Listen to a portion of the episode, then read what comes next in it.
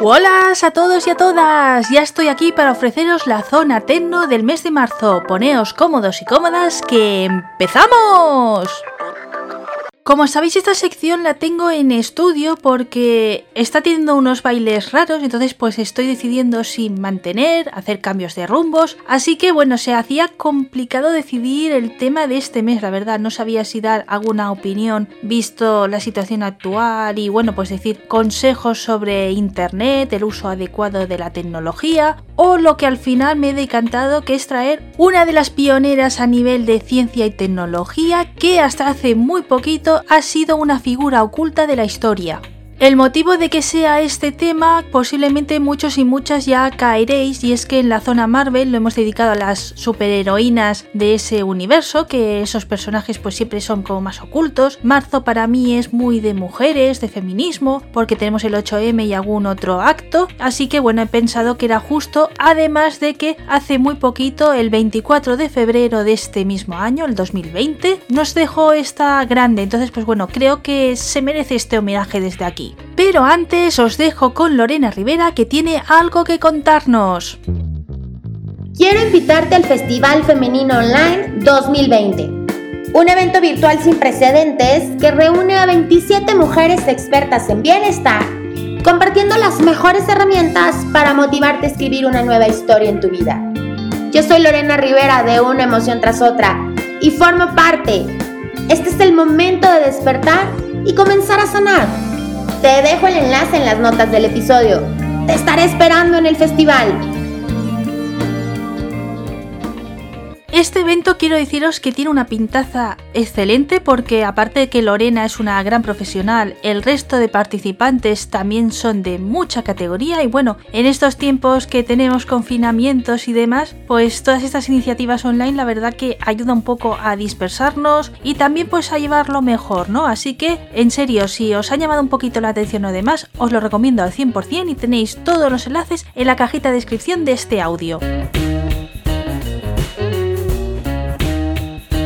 Dicho esto, ya empiezo con el tema de esta ocasión, que como he dicho es hablar de una gran mujer. Su nombre es Katherine Johnson. Os voy a contar un poquito de su biografía y particularmente me voy a centrar mucho en contaros la oferta cultural que tenemos para conocer la historia de esta gran mujer, que no se me caen los anillos en reconocerlo, que yo la conocí precisamente gracias a una película que se lanzó a finales del 2016, aunque fue relanzada y el gran público nos llegó en el 2017 bajo el título de Hidden Figures o en castellano Figuras Ocultas. Para los oyentes más veteranos quizá os suena un poco su nombre o el título de esta película porque no solo se basa en la historia de Katherine Johnson, sino que nos habla de todas las mujeres afroamericanas que trabajaron en la NACA. Puede que estas siglas no os suenen, pero si os digo que su heredera en estos tiempos es la NASA, ya cambia la cosa, ¿no? O sea que sí, son las mujeres que hicieron que triunfara el tema de la carrera espacial norteamericana y bueno, pues entonces es muy interesante y aunque vemos de que hay muchas y demás, la historia se centra en tres. Entonces, cuando fui invitada a participar en el radiotón que organizaba la Xarxa de Radios Comunitarias de Barcelona, me decanté por otro de los personajes que a mí más me llamaba la atención, que era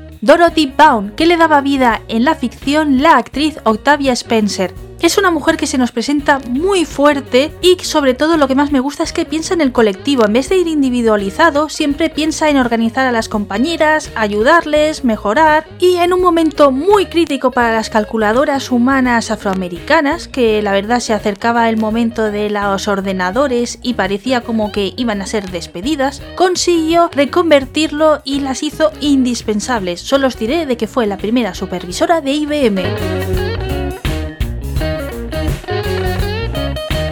Pero a pesar de todo esto que os estoy contando, la trama corre alrededor de Katherine Johnson, que en esa película es interpretada por la actriz Taraji P. Henson. O por si lo he dicho mal, lo voy a decir así a lo castellano que es Taraji P. Henson. Pequeña biografía de Katherine Johnson. Catherine Coleman Globe Johnson nació el 26 de agosto de 1918 en White Sulphur Spring, Virginia Occidental, y desde muy pequeña demostró tener un don especial para las matemáticas. He querido destacar el tema de Virginia Occidental porque tenemos que situarnos que en esos momentos había segregación racial en Estados Unidos, entonces no era muy fácil para un afroamericano acceder a la cultura, a los estudios, pero a pesar de eso los padres de Catherine tenían muy claro que tanto ella como sus hermanos debían estudiar y que era lo primordial para la familia. Muy posiblemente este hecho sea porque la madre era maestra, así que entendía perfectamente las puertas que abría esa ventana y en especial con Catherine estamos hablando de una niña superdotada y bueno, pues claro, era aún más primordial y si no hubieran hecho esa lucha, ese sacrificio por sus hijos, muy posiblemente nos hubiéramos perdido todos los avances que nos ha ofrecido Catherine. Para que os hagáis una idea de esto que os estoy comentando, Catherine se graduó a los 14 años en la escuela secundaria y a los 18 finalizó sus estudios de matemática y francés en la Universidad Estatal de Virginia Occidental. En 1938, que esto es un año después de que terminara la Universidad Estatal de Virginia Occidental, fue la primera mujer afroamericana que consiguió estudiar en la Universidad de Virginia Occidental, en Morgantown. Y sí, con este gesto lo que se consiguió es romper con la segregación racial que existía en ese momento en ese centro. Y este hito pues no deja muy buen sabor de boca en el sentido de que no lo terminó, y es que un año después, en 1939, se casó, se quedó embarazada y decidió dejar sus estudios para centrarse en su familia. Sí que es verdad que muchos biógrafos dicen de que fue feliz, que fue una decisión tomada con sabiduría y que realmente quería disfrutar de su familia, pero no sé, a lo mejor con más centrado ¿no? en su carrera hubiéramos visto más cosas. También es verdad que es otra época y bueno, pues la historia ha sido así y no se puede cambiar. La llamada del espacio. Años después, en una reunión familiar, se enteró que la NACA, que recuerdo que es la NASA en actualidad, estaba buscando mujeres afroamericanas para el departamento de guía y navegación. La idea le sedujo tanto que en 1953, cuando le ofrecieron un puesto, no se lo pensó y se tiró de cabeza hacia él. Este estaba en el West Area Computer, que era la sección que dirigía Dorothy. Y sí, esta Dorothy es la misma que le dediqué unos minutos en el radiotón de la Sharsha. Posteriormente fue reasignada al área de guía y control de la División de Investigación de Vuelo de Langley. Y es en ese momento cuando empieza a forjarse la historia que va a hacer Catherine en el terreno espacial. Por ejemplo, calculó las trayectorias de vuelo del proyecto Mercury y el vuelo a la Luna del Apolo 11. Y un elemento que aparece en la película y que por eso, pues bueno, os lo voy a compartir es que John Glenn, que fue el primer astronauta estadounidense en hacer una órbita completa de la Tierra, no empezó la misión hasta que Catherine revisó los datos y confirmó que era correcto. Me intento explicar, fue de las primeras misiones con ordenadores IBM, entonces bueno, se ve que no le dio mucha confianza y prefirió pues el factor humano y concretamente de las manos de Catherine. Pero si alguien está pensando de que fue muy valorada, muy querida, que lo tuvo todo fácil, para nada, tuvo que luchar muchísimo. Por ejemplo, una de las anécdotas que ella siempre contaba era el tema de firmar informes, y es que solo lo podían hacer los hombres. Y en uno de los trabajos donde el peso era de Catherine, se le pidió a Ted Sponsky que la apartara y que él terminara el trabajo conforme, por tanto, tuviera que firmarlo él. Cosa que se negó a hacerlo y dijo, oye, ella lo ha trabajado mucho, esta vez debe de ser ella quien tenga el logro. Por esta firmeza al final se permitió que Catherine firmara y por ello es la primera mujer que firmó un informe en la NACA. La llegada del reconocimiento. El presidente Barack Obama le otorgó en 2015 la Medalla Presidencial de la Libertad y la presentó como una mujer afroamericana pionera en STEM. Si no sabéis qué significa eso, son las siglas en inglés de ciencia, tecnología, ingeniera y matemática. Y con este suceso se abrió la veda para que Margot Lee Shetterly preparara un libro titulado Hiding Figures: The American Dream and the Untold Story of the Black Women Who Helped Win The Space Ride. Si no sabéis inglés, lo que he dicho es figuras ocultas, el sueño americano y la historia no contada de las mujeres afroamericanas quienes ayudaron a ganar la carrera del espacio.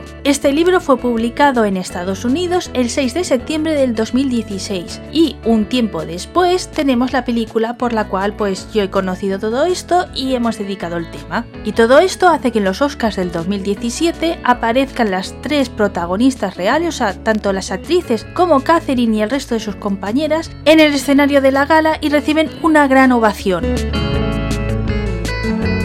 Y con esto pues doy por concluido el hablar de esta gran mujer. Y bueno, si os he creado curiosidad y queréis profundizar, pues deciros que el libro está también en castellano, también tenéis la película, pero hay que decirte que se centra más en la segregación. Y hay un fallo muy gordo en cuanto a mí personalmente no me ha gustado. Y es que el personaje que hace Kevin Costner, que es el jefazo que tiene en la segunda etapa eh, Catherine en la NACA, lo pintan claro como un hombre súper innovador, libre, demás y jo, qué guay que existiera esa figura, pero es que es un personaje inventado. Solo os diré que después de ver el film y empezar a investigar para intentar conocer a ese personaje, descubrí de que en esas etapas que se hablan, realmente la NACA tuvo tres responsables y aunque se le atribuyen los grandes avances a uno y que podríamos decir de que quizá estaba más inspirado, no es una persona real, entonces creo que es incorrecto y es como mostrar que el blanquito chachi piruli y que no existió. Entonces pues es un engaño, una manipulación